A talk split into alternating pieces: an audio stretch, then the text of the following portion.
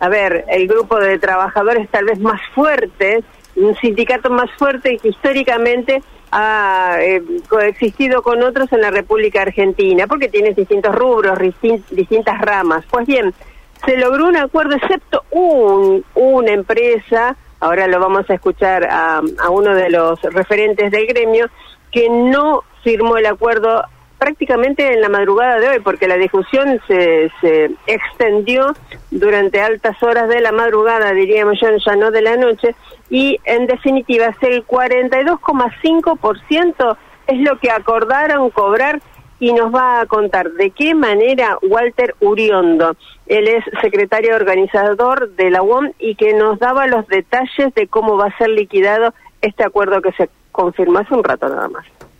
Eh, se, logró un acuerdo a lo que estaba, de acuerdo a lo que estaba pidiendo eh, la entidad gremial, ¿no es cierto?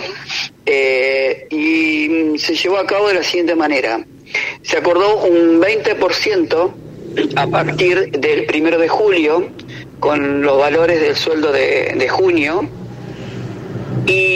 se logró para el mes de agosto y septiembre en cada mes un 9% más, 9% en agosto y 9% en septiembre.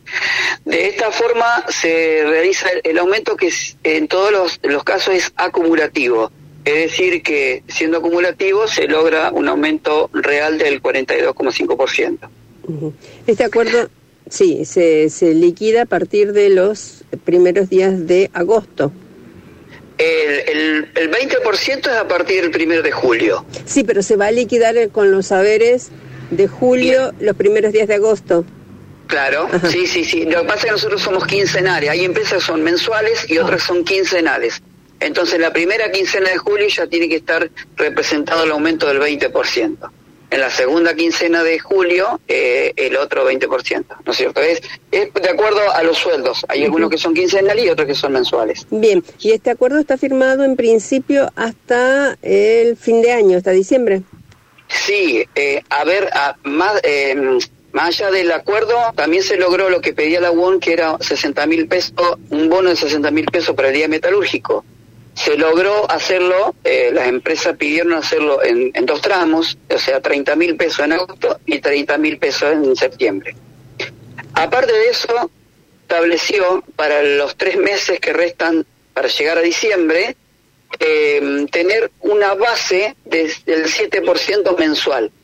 Eh, si la inflación superara los, el, 7%, se va a, se va a adicionar el, porcentaje eh, que se sume.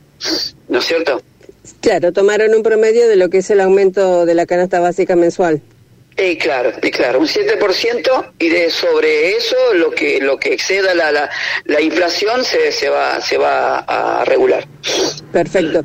Walter, el sector ¿Cómo se encuentra hoy por hoy? ¿Han tenido una merma en la cantidad de trabajadores o ha estado en alza? No, en alza porque la producción industrial está en alza.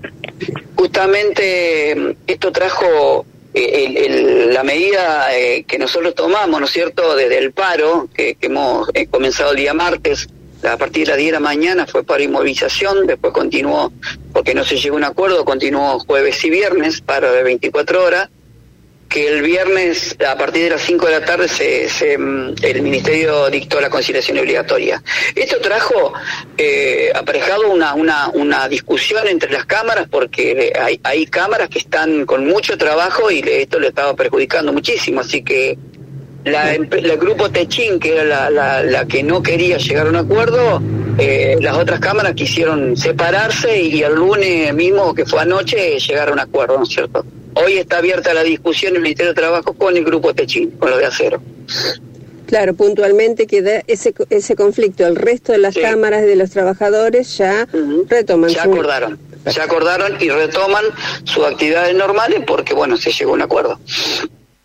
Bueno, lo que hay que decir entonces es que hay dos buenas noticias aquí en esta nota, Cari. Por un lado, el acuerdo de los trabajadores, 42,5%, eh, que ya lo empiezan a cobrar.